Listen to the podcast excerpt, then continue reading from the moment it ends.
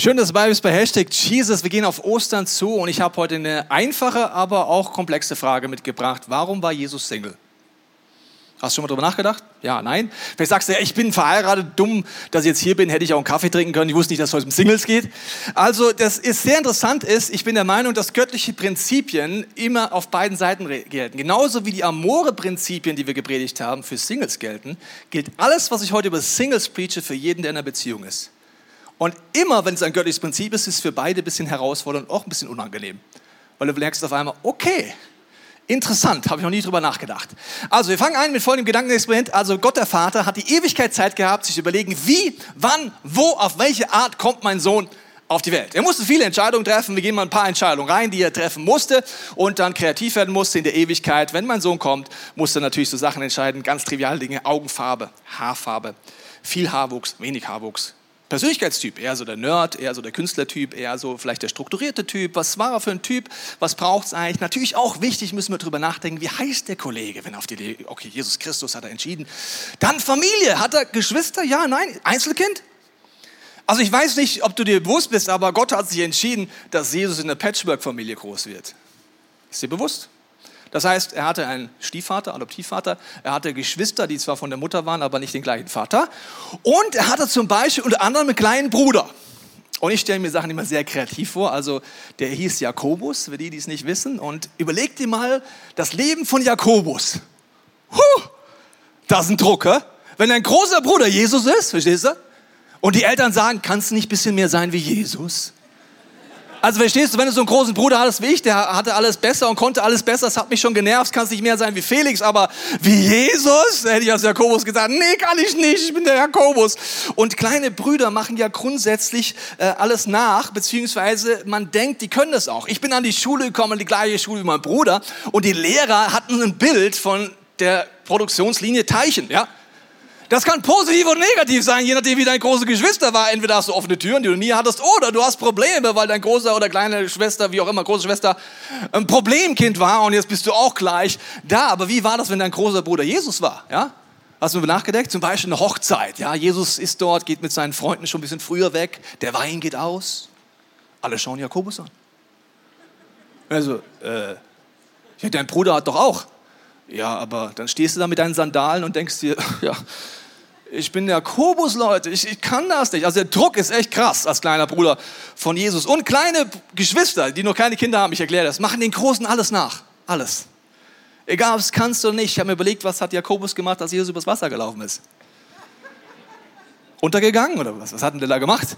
Also das sind einfach wichtige Dinge. Oder wenn du so einen Teenager zu Hause hast, dann schenkst du dem gerne so ein Armband als christliche Eltern. Da steht WWJD aus. What would Jesus do? Und du hast die Hoffnung, dass dein Teenager im Alltag nicht ganz dumme Sachen macht. Hatte Jakobus auch so ein Armband bekommen von den Eltern? Ich meine, er hätte auch seinen Namen einsetzen können. Was würde, was würde Jakobus tun? Wäre natürlich auch gegangen, ja. Und seine Familie war nicht perfekt. Also zum Beispiel seine Eltern, als er zwölf Jahre alt ist, äh, fällt drei Tage nicht auf, als sie mit der Großfamilie unterwegs sind, dass der Kollege Jesus nicht dabei ist. Drei Tage, das muss er erst mal hinkriegen. Nach drei Tagen also sprichst du mit Josef und Maria, wo ist Jesus? Keine Ahnung, ich dachte, es ist bei dir. Nee, ist bei dir. Dann müssen sie nochmal drei Tage zurück nach Jerusalem. Das heißt, der Zwölfjährige war sechs Tage alleine. Da würde heute das Jugendamt kommen, ne? Okay. Und dann habe ich mir überlegt, Josef als Adoptivvater oder Stiefvater, wie betest du zum Vater im Himmel, wenn du seinen Sohn verloren hast? Äh, lieber vergebender und liebender Gott, Gott der zweiten Chance. Frage, hast du noch einen zweiten Messias? Nö. Oh. Könntest du uns helfen, deinen Sohn wiederzufinden? Also wie betest du?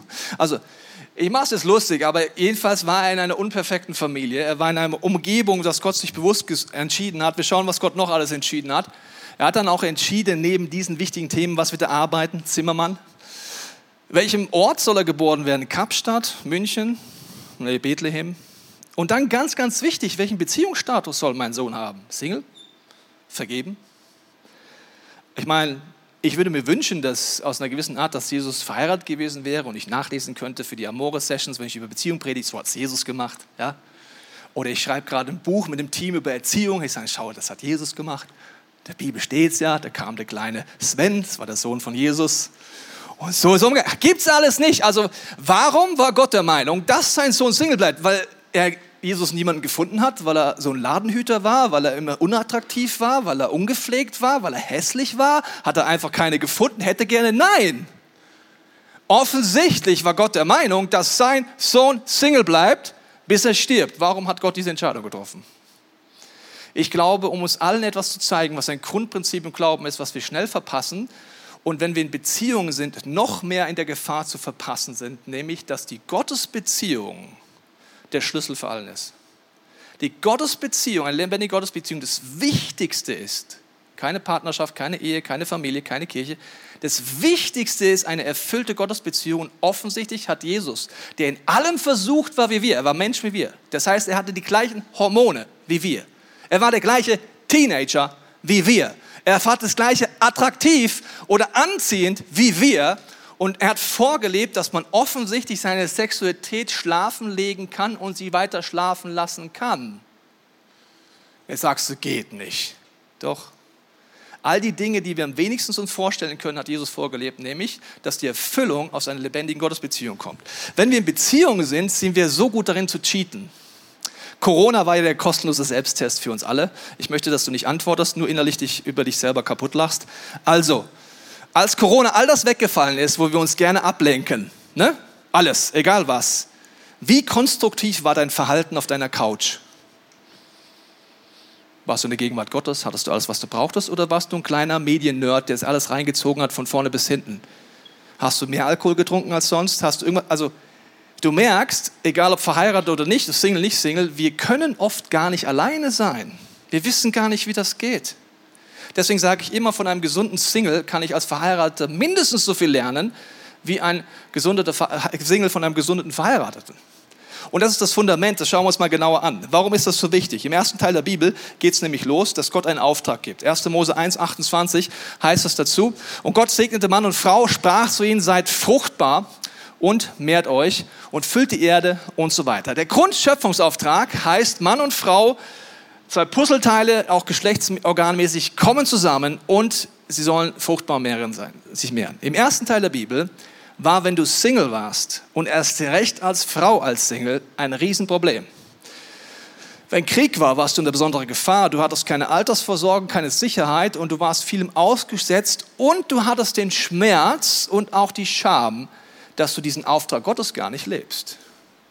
Das heißt, da steht doch, seid fruchtbar und mehret euch. Und als Single sage ich dann, offensichtlich bin ich ja nicht fähig, diesen, diesen Auftrag zu leben und irgendwie bin ich zu wenig oder was auch immer. Und es war ein großer Schmerz. Und jetzt kommt Jesus und bleibt bewusst Single. Are you ready? Ja, ihr seid motiviert, freut mich. Okay, er erweitert jetzt den Auftrag und er sagt, ja, seid fruchtbar mehr ist ein Grundprinzip, aber es kommt ein zweites dazu und zwar trachtet zuerst nach dem Reich Gottes und nach seiner Gerechtigkeit, so wird euch das alles zufallen. Er hat gesagt, der wichtigste Auftrag ist, das Reich Gottes zu füllen, Menschen zu helfen, Gott kennenzulernen, in die Jüngerschaft zu wachsen und selber die Gottesbeziehung zu leben. Alles andere ist ein Geschenk eine Ergänzung, die Gott dir gibt. Und die schöne ist Partnerschaft, aber es ist immer eine Ergänzung dazu. Schauen wir uns gleich genauer an. Also er hat ihn erweitert. Und dann heißt es sogar in der Bibel, dass Paulus, der erfolgreichste Single der Kirchengeschichte, jetzt sogar noch einen raushaut, jetzt alle Verheirateten aufpassen und bitte zuhören. Jetzt sagt er, denn ich wollte alle Menschen werden wie ich. Er ist Single für die, die es nicht wissen. Aber jeder hat seine eigene Gnadengabe, da redet über, der eine ist verheiratet, der andere ist verwitwet und so weiter. Der eine, der andere so, ich sage euch, den Ledigen und den Witwen, es ist gut für sie, wenn sie bleiben wie ich. Er ist der Meinung, um diesen Grundauftrag Gottes zu leben, wäre es sogar besser, Single zu bleiben. Weil er sagt, Familie, Ehe und Partnerschaft sind brutal intensiv, brutal anstrengend und sie fordern alles. Und alle Paare sagen, ja, da ist was Wahres dran. Deswegen war ich bei Amore und habe einige Tränen vergossen, die ich sonst nicht vergossen hätte, wenn ich nicht die Frau bekommen hätte, die Gott mir gegeben hätte. Also er, er ist da mittendrin und sagt, es ist sogar eigentlich noch besser, diesen Weg zu gehen. Die Challenge ist folgende. Wir haben dieses Prinzip nicht gelernt. Ich war, seitdem ich 15 bin, immer in Beziehungen. Ich musste sehr mühsam, als ich verheiratet war, lernen, alleine sein zu können. Sagst du, wieso? Du bist doch nie alleine. Doch. Wenn ich alleine bin, zeigt sich nämlich, wie konstruktiv ich überhaupt mit Gott lebe. Kann ich überhaupt an die Quelle gehen oder kann ich es nur, wenn meine Frau da ist?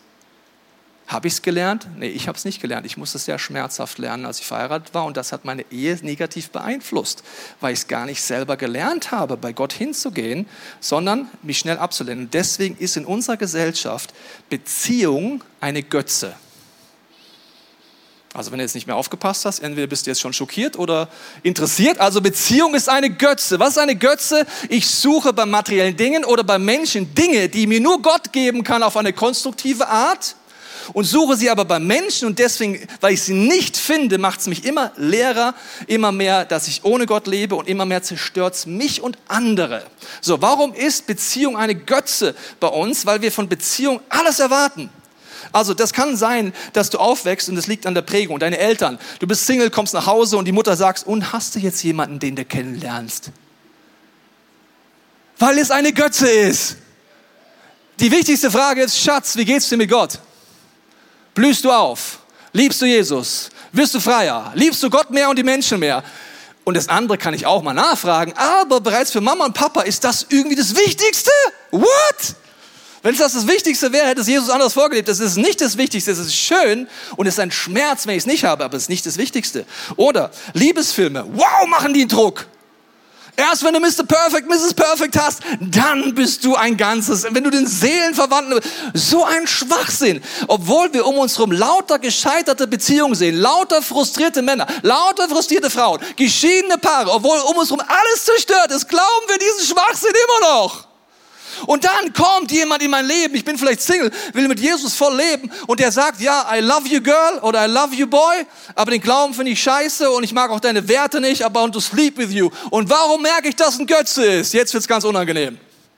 Weil ich innerhalb von Sekunden bereit bin, alles, was Gott mir anvertraut hat, die komplette Gottesbeziehung, alles in Mülleimer zu kicken, weil es eine Beziehung gibt. Und weil ich die Lüge genauso glaube, wie die, die verheiratet sind, nicht verheiratet sind, Single oder nicht Single sind. Und ich falle auf diese Götze ein und Jahre später wache ich auf, voller Schmerz, voller Traurigkeit, habe ich ernsthaft meine besten Jahre so investiert, weil ich diese Götze gesucht habe, die hat mich gar nicht satt gemacht. Gar nicht satt gemacht. Und deswegen gibt es frustrierte Paare, frustrierte Singles. Warum? Weil wir dieses Prinzip nicht verstehen, uns auch nicht leben oder auch erleben. Die Medien möchte ich gar nicht eingehen. Wir müssen dringend diese Illusion von Ehe als Glückshafen sprengen dringend sprengen. Deswegen schau dir unbedingt Amora an und hör dir die Geschichten an, die authentischen Geschichten von Challenges, von Leuten, die mit Gott unterwegs sind, authentisch, weil es gibt nur in Beziehung zwei unperfekte Menschen, die aufeinander losgelassen werden und ohne Gottes Hilfe am Arsch sind. Das nennt man Ehe. Ohne Gottes Hilfe funktioniert es nicht. Wenn ich aber Gottes Hilfe gar nicht kenne und ich kann als Paar verheiratet sein und Gottes Hilfe nicht kennen, dann wird es schwierig. Und deswegen lebt Jesus etwas vor, was uns alle provoziert, meiner Meinung nach. Sexualität ist übrigens die zweite große Götze, den wir haben.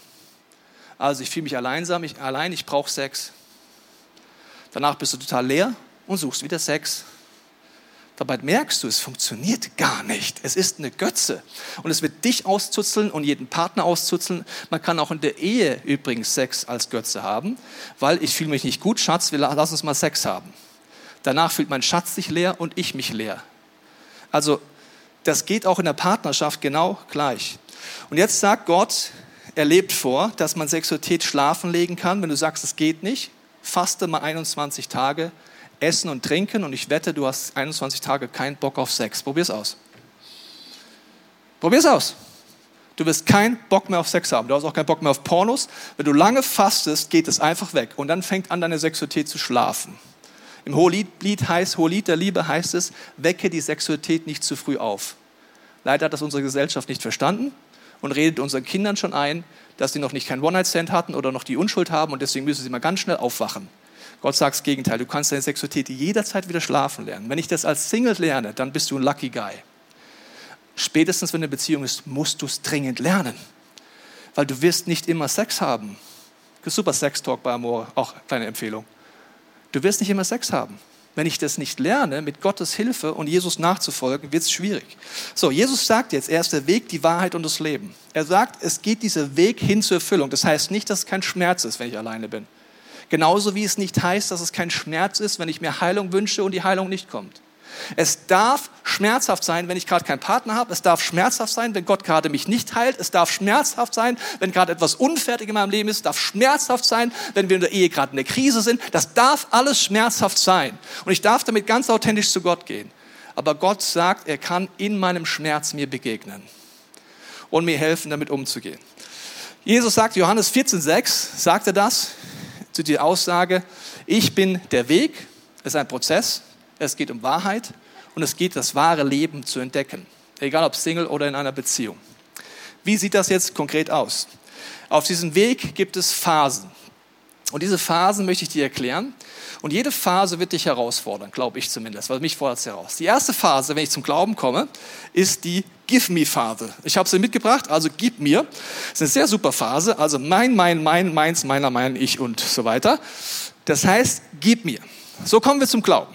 Gott, gib mir Heilung, gib mir Freiheit, gib mir Vergebung. Ich will nicht in die Hölle, ich will in den Himmel. Gib mir, gib mir, gib mir. Und so beginnen wir die Gottesbeziehung und auch jede zwischenmenschliche Beziehung. Nein, das machen wir nicht, ne? Doch. Ich bin einsam. Gib mir Annahme. Ich bin sexuell frustriert. Gib mir Sex. Machen wir nicht, doch machen wir. Wir verhalten uns zwischen den Geschlechtern und zwischen Menschen genau gleich. Wir kommen in eine Kirche, was machen wir? Gib mir Liebe, gib mir Annahme. Hier ist es die perfekte Kirche, ICF München, Internationale Christliche Frauenvermittlung. Ich suche eine Frau, also gib mir, gib mir, gib mir. Wir fangen alles so an. Jetzt sagst du, nein, doch, wir fangen alles so an. Und das Zerstörerischste ist, wenn wir so bleiben. Gott hat kein Problem mit unserer Unreife, aber er möchte nicht, dass wir so bleiben. Weil wenn wir so bleiben, werden wir dauerhaft verletzt von Männern, dauerhaft verletzt von Frauen, dauerhaft verletzt von Ehe und dauerhaft verletzt von Kirche. Weil Kirche sind unperfekte Menschen, die sich bei Gott treffen und dringend Vergebung brauchen. Wenn nicht, bist du in der Sekte. Wenn alle perfekt sind, außer dir, würde ich rennen. Wenn nicht alle perfekt sind außer dir, welcome home. Dann bist du in der Kirche angekommen. Okay, wir schauen uns den verlorenen Sohn an, Lukas 15. Da sagt er folgendermaßen, er betet oder sagt, der Jünger von ihnen sprach, gib mir Vater, gib mir, gib mir, gib mir das Erbteil. Das ist ein normaler Start in jegliche Beziehung. Es ist, der, es ist eine egoistische Phase. Deswegen funktionieren viele Ehen nicht, weil wir dort drin hängen. Zwei geistliche Babys, die um Liebe schreien und denken, das ist Ehe, werden zutiefst frustriert werden. Du musst mich leben, nein, du musst nicht leben. Nein, du musst mir vergeben, aber erst du mir. Jetzt kannst du es alles hören und je nach Prägung hörst du es auf zwei Ohren. Du kannst entweder überführt sein und sagen, wow, danke Gott, dass du mir es gerade zeigst. Puh, cool, dass ich jetzt ans Kreuz gehen kann. Ich bitte dich um Vergebung. Ich verhalte mich in meiner Beziehung wie ein geistliches Kind. Auch noch wie ein unerzogenes Kind. All die Dinge, die ich eigentlich weiß, woanders mache ich beim Partner nicht oder als Single nicht. Ich kehre um. Und Umkehr im Christentum ist voller Freude. Buße ist voller Freude. Warum? Gott hat das Problem gelöst. Er hat kein Problem mit Sünde. Er ist am Kreuz gestorben. Es gibt kein Problem. Aber das Problem ist, du kannst diese Predigt auch hören und dich verdammt fühlen. Gleiche Predigt, zwei Stimmen. Eigentlich müsste ich schon weiter sein. Ja, jetzt guck mal dich an. Ja, ich bin echt ein geistiges Baby. Oder das schaffe ich nie. Das ist ein religiöser Geist und viele Leute denken, das ist Gott. Gott redet so nie mit dir. Er ist immer liebevoll und klar und lädt dich ein. Was ist? Er ist der Weg wohin? Über Wahrheit wohin? Zum Leben. Deswegen Umkehr im Christentum ist voller Freude und voller Demut. Okay, wir schauen uns mal genauer an. Bei uns in der Kirche ist das, der erste Schritt heißt Explore. Da geht es darum, diesen Schritt zu gehen, einfach im Glauben zu wachsen. Und jetzt sagst du, naja, ich bin ja schon lange Christ weil wir lange Christ sind, heißt noch lange nicht, dass wir reifer geworden sind. Wir können 30 Jahre in eine Kirche gehen, aber immer noch laut Paulus Milch brauchen. Und ich lade dich einmal zu Hause alle Stellen zu lesen, wo Paulus von Milch redet. Die sind sehr herausfordernd. Explore geht es darum, den Glauben zu leben, hören und tun, nicht theoretisch zu bleiben. Ich habe den Video mitgebracht von Markus Voss, er ist Theologe, er wird demnächst auch wieder hier predigen. Und er erzählt uns, wie er erlebt hat, dass durch Explore wirklich praktisch werden kann in seinem Glauben. Hey zusammen, kleines Geheimnis muss aber unter uns bleiben. Ich bin ein totaler Nerd. ich habe so richtig Freude am Recherchieren, Schreiben, Beiträge machen. Und so ähnlich war lange auch meine Gottesbeziehung. Viel über den Kopf. Letztes Jahr haben meine Frau und ich dann geheiratet und letztes Jahr hat Gott an uns beiden gearbeitet. Wir haben echte Wunder mit eigenen Augen erlebt und es war einfach dran, dass wir mit unserem Glauben Next Level gehen. In der Zeit haben Jens und Christina uns zum Explore-Kurs eingeladen. Das war ein Abenteuer und ich will da nicht drum herum reden. Das war auch intensiv. Und über die zehn Wochen ist in meiner Seele was passiert. Ich habe so stark gespürt, wie Gott da ist wie Gott mir nochmal ganz anders begegnen will, dass er mir nämlich auch im Herzen begegnen will. Also einfaches Beispiel. Mein Gebetsleben ist jetzt ein völlig anderes, weil ich nicht nur weiß, sondern auch fühle, dass Gott mir wirklich zuhört. Also hier und hier.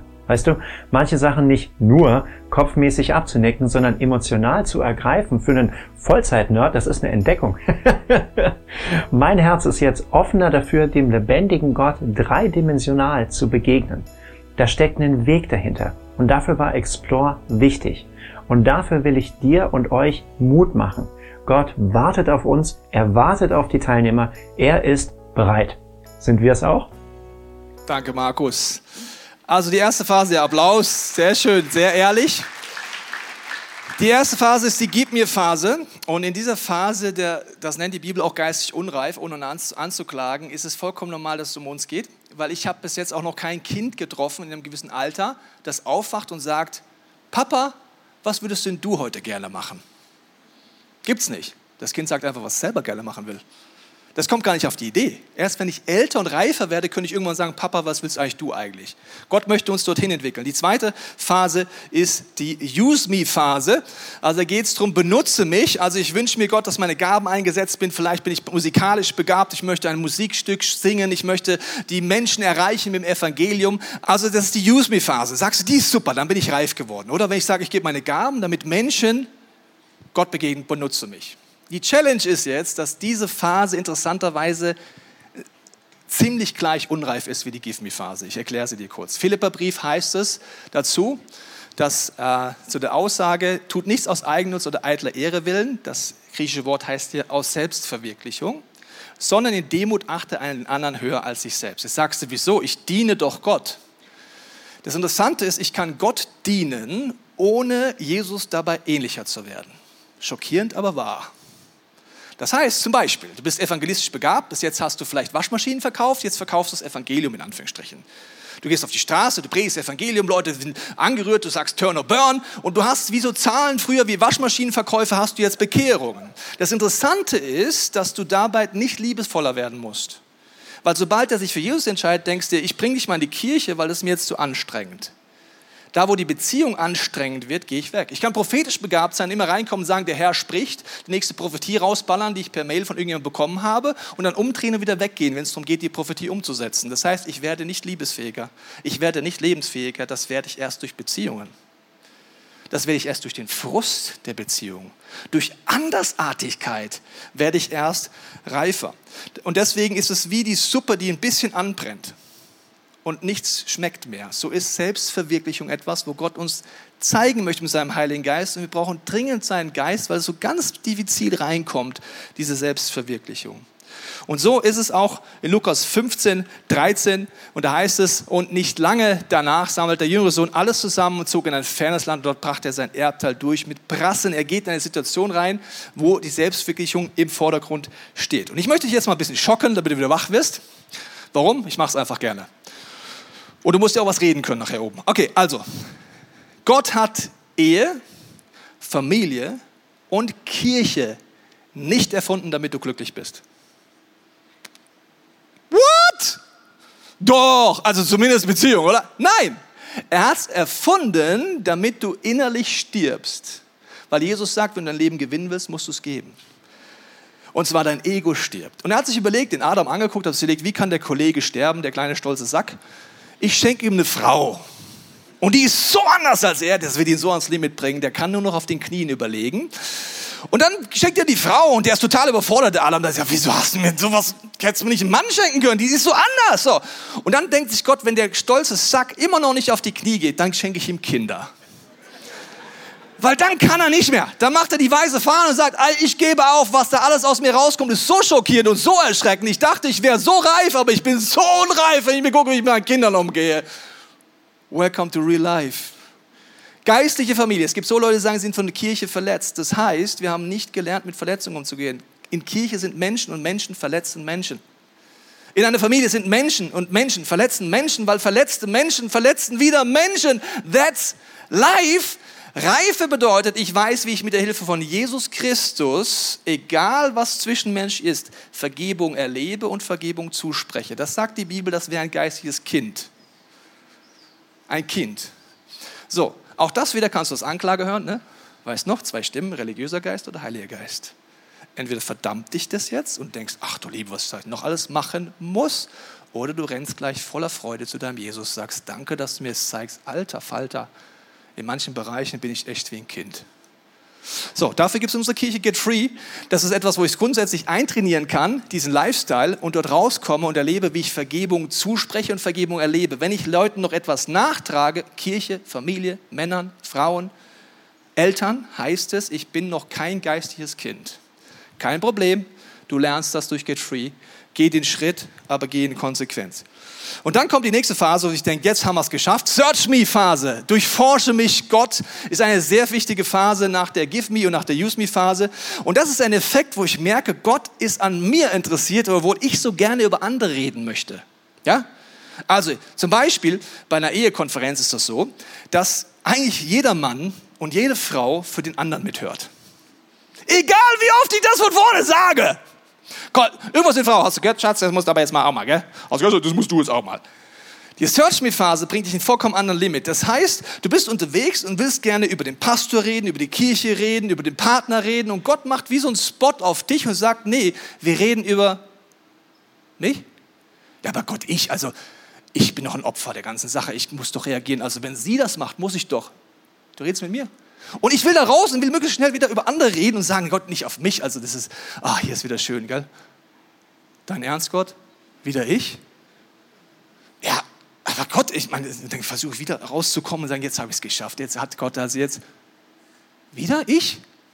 In der Search Me Phase wird es absolut zweitrangig, was die Menschen machen, was dein Partner macht, was deine Kirche macht, sondern die Hauptfrage ist, was mache ich eigentlich? Wie reagiere ich auf Sünde? Wie reagiere ich auf Verletzungen? Wie werde ich frei? Und egal wie oft du wegrennst, egal wie oft du dich wegduckst, Gott wird sich kurz und lang sagen, Junge, let's talk about you. Einer der Jünger sagt, was ist mit den anderen? Sagt Gott, was geht's dich an? I talk with you, Eigenverantwortlichkeit. Search Me Phase ist eine sehr demütige Phase, wo ich bei mir bin und bete, Psalm 139, da heißt es, erforsche mich Gott, das ist eine ganz andere Einstellung, nicht erforsche meinen Partner, sondern erforsche mich Gott und erkenne mein Herz, prüfe mich und erkenne, wie ich es meine. Da geht es nicht um anderen, merkst du es? Und sieh, ob ich auf bösen Weg bin und leite mich auf deinen ewigen Wege. Diese Einstellung führt maximal zum Leben. Je mehr du das machst, desto mehr wird der Heilige Geist dir Dinge aufdecken, weil wir brauchen den Heiligen Geist, um Sünde zu erkennen. Wusstest du das? Unsere Prägungen sind so normal. Wir denken, es ist so normal, so zu denken als Single oder in einer Beziehung. Wir brauchen Gottes Hilfe, es überhaupt zu entdecken. Und deswegen haben wir diesen dritten Schritt. Impact heißt er bei uns. Da heißt es in der Johannes heißt es, wir können Babys, Kinder oder Teenager im Glauben sein und Teenager im Glauben haben gelernt, mit dem Wort Gottes den Feind zu überwinden.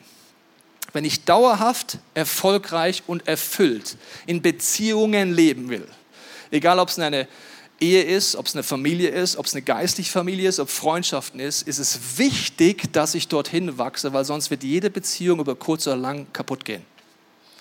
Warum? Wir sind unperfekte Menschen. Und verletzte Menschen verletzen Menschen, weil verletzte Menschen dummerweise Menschen verletzen. Der einzige Ausweg ist, ich selber schaffe mit Jesus Christus aus diesem Teufelskreislauf auszubrechen. Und das ist ganz wichtig. Und dann kommt die letzte Phase, die heißt dann Make Me. Mache du mich. Ich will wieder Ton sein in deiner Hand. Mach mich zu einem Mann nach deinem Herzen. Mach mich zu einer Frau nach deinem Herzen. Schaffe du in mir das. Dein Wille geschehe, wie im Himmel, so auf Erden. Nicht gib mir. Nicht ich muss mich selbst verwirklichen, sondern einfach mach du das, was du im Himmel vorbereitest, für mich auch. Und mache du mich zu dieser Person. Und das ist eine Position, egal ob Single oder verheiratet, die ist auf den Knien.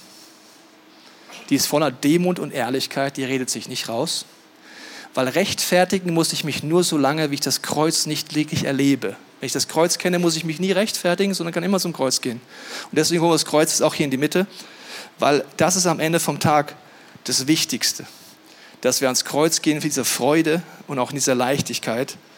Und deswegen an diesem Kreuz können wir heute Schmerz da lassen. Ich habe gesagt, es ist okay, Schmerz zu haben. Wenn ich zum Beispiel Single bin.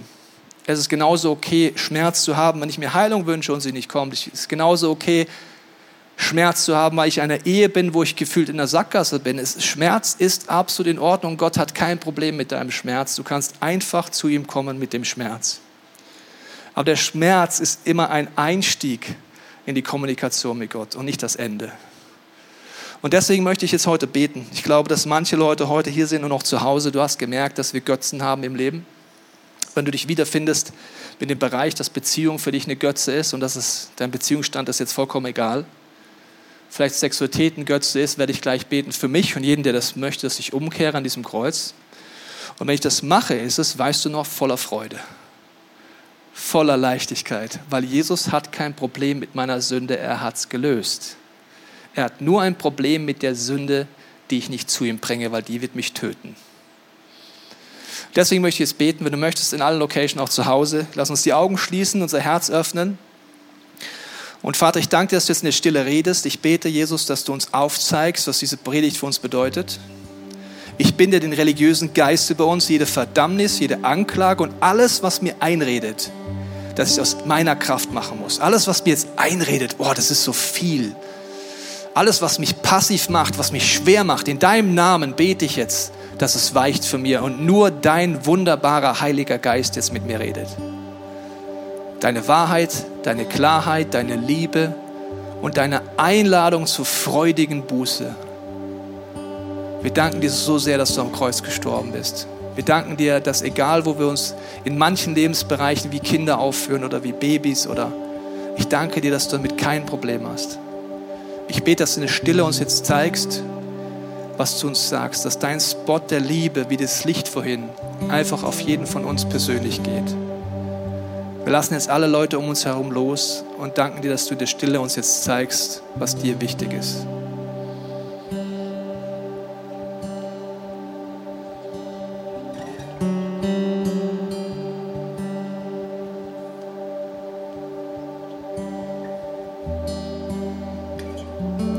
Und Jesus betet es für mich und stellvertretend für jeden, der das jetzt möchte, um Vergebung, wo wir in Beziehungen oder Sexualität Dinge gesucht haben, die nur du uns geben kannst. Ich bete um Vergebung für jegliche Form des Götzentums, für jegliches, wo ich nicht dich an erster Stelle gesetzt habe, sondern Menschen, Beziehungen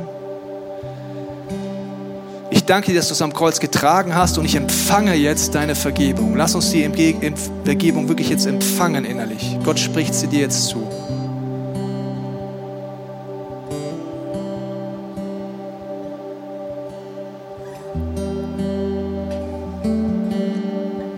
Heiliger Geist, wir brauchen dich, dass du uns aufdeckst, dass du uns einlädst. Und ich bekenne das jetzt für mein Leben und stellvertretend für jeden, der das möchte. Meine wichtigste Priorität ist die Beziehung zu dir, Vater. Zu dir, Jesus, zu dir, Heiliger Geist.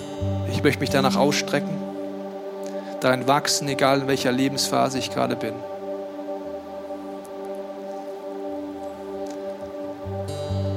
Amen.